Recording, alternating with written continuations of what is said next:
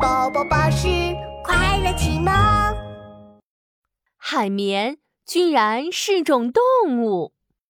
奇妙岛的小房子里传来了电话声：“爸爸，电话，来电话了！”啊，来了来了！科学家老爸将手里的碗放了下来，边擦手边小跑了过来。嗯，啊，啊，这样啊，好的，好的。科学家老爸接着电话，一会儿点头，一会儿皱眉，不一会儿竟然放下了电话，走进了实验室。滴答滴答，嗯，厨房里是什么声音啊？Oh my gosh！我的老爸呀，他居然没关水龙头！只见水龙头里的水哗啦啦的流了出来，它们流过了一个一个的碗，又流满了水池。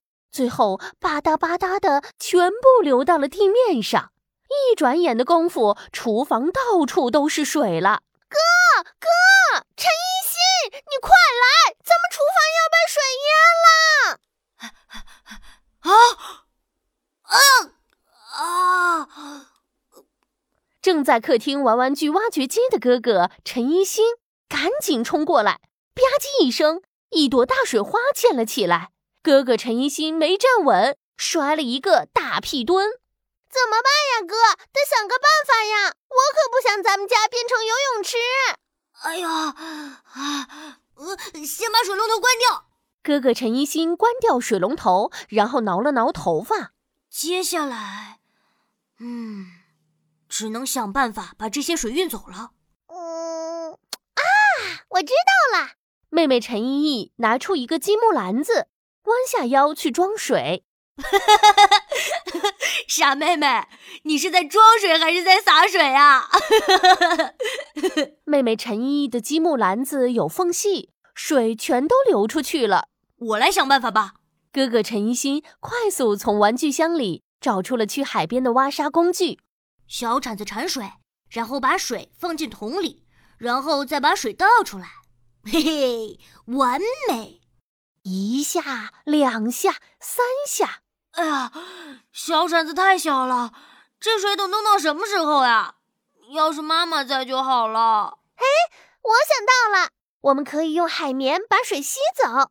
我记得以前妈妈就是这样做的。哦，海绵，对对。哥哥陈一新东瞅瞅，西瞅瞅，在客厅的门口看到一个米白色、全身都是小孔的椭圆形大球。嘿 嘿可算找到你了，大海绵！哥哥陈一新拿起那个大球，往地上的水摁了过去。啊，等等等！哎，怎么会有两个声音？兄妹俩抬头一看，科学家老爸快步走了过来。那还有一个声音是谁发出来的呢？哎呦，大侠饶命啊！快放了我吧！天哪！竟然是哥哥陈一新手里的大海绵在说话！呃呃，海绵成精了，海绵活过来了，海绵竟然会说话了！哥哥陈一新吓得赶紧扔掉手中的大海绵。一心一意，你们别害怕，这不是成精的海绵，它呀是一种动物，名字也叫海绵。啊，海绵竟然是一种动物！一心和一意惊讶的张大了嘴巴。没错。海绵是生活在海洋里的一种动物，可是老爸，它没有嘴巴，没有眼睛，连头在哪里我都分不清。它真的是动物？妹妹陈依依还不敢相信。科学家老爸耐心的解释：海绵啊，是一种原始的多细胞动物，早在六亿年前就已经生活在海洋里了。虽然它们没有嘴巴。但是身体上有很多能够吸收养料的小孔，会让它们慢慢生长，随意活动哦。天哪，这也太奇妙了吧！那它们怎么和我们现在用来吸水的海绵一个名字呀？哈哈，其实呀，我们人类是从这位动物朋友身上获得灵感，才做出了可以吸水的物质海绵，才有了可以吸水的海绵拖把哦。吸水啊！厨房里的水，哎呀，让我来！科学家老爸赶紧去阳台拿上海绵拖把，把厨房的水吸干净了。一心和一意呢？他们好奇地围在动物朋友海绵身边。听他讲有趣的故事呢。科学小档案：小海绵有大贡献。Hello，你们好，我是你们的动物朋友海绵。没错，我是一种动物，早在六亿年前就存在了哦，比恐龙出现的时间还要早呢。